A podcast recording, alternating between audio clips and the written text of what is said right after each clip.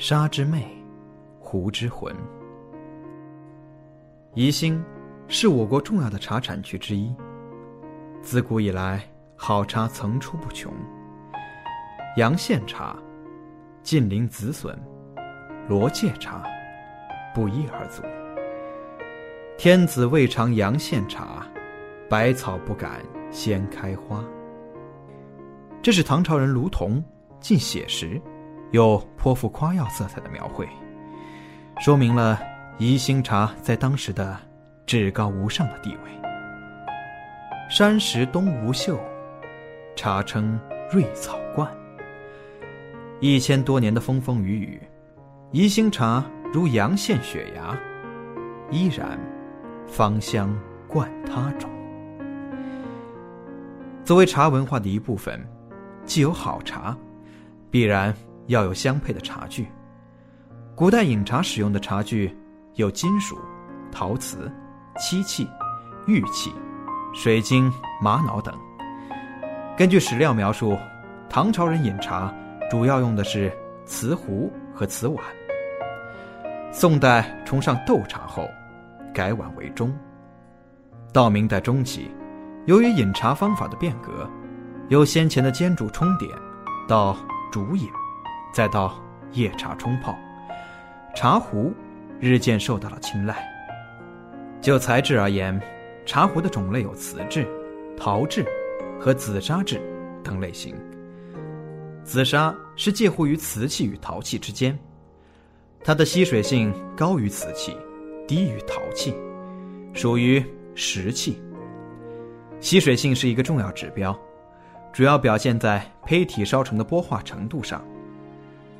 胚体受烧成的温度越高，相对的玻化程度也就高，其透气性与吸水性也就相应降低。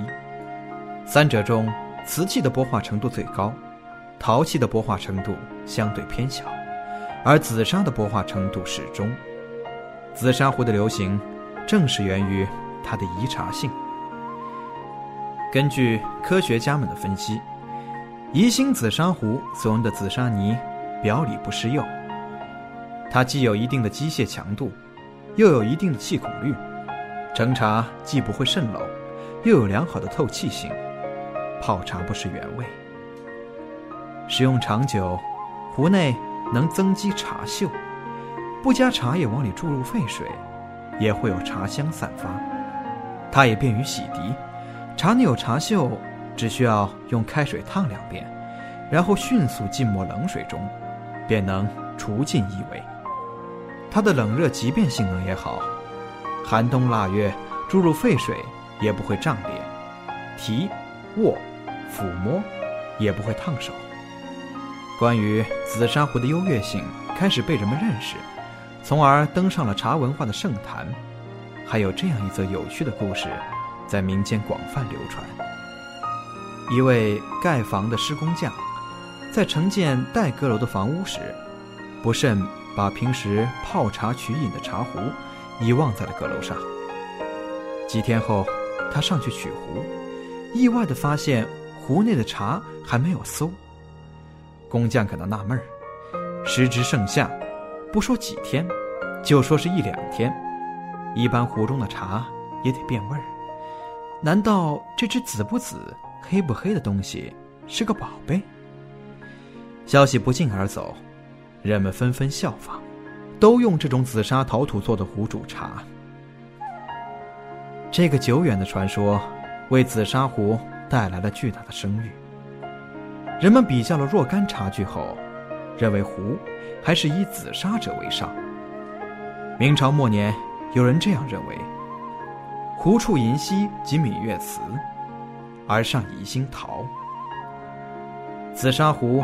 也由此赢得了世间茶具称为首的美誉。宜兴紫砂泥的色彩丰富，泥胚强度高，收缩率小，烧成品不容易变形，具有极强的可塑性。制壶人可以根据紫砂泥的这一特性，塑造出各种形制、颜色的紫砂壶。右图中的这组紫砂壶，便是宜兴的制壶大师们。根据不同的紫砂泥的特性，运用高超的调砂技术创作出来的。这六把壶的制作分别运用了相接成型、打深筒成型、旋销成型、捏铸成型的方法，达到了较好的设计效果。颜色有大红袍、青铜色、梨皮黄、米黄色、红泥调砂、绿泥调砂等六种泥色。在装饰手段上，运用了嵌、印、雕、刻、填、画、镂等方法。造型整体有圆、方、椭圆形、握把式，神态各异。这些作品风格易放，不拘一格，素净，拙练兼备，将紫砂泥的美表现得淋漓尽致。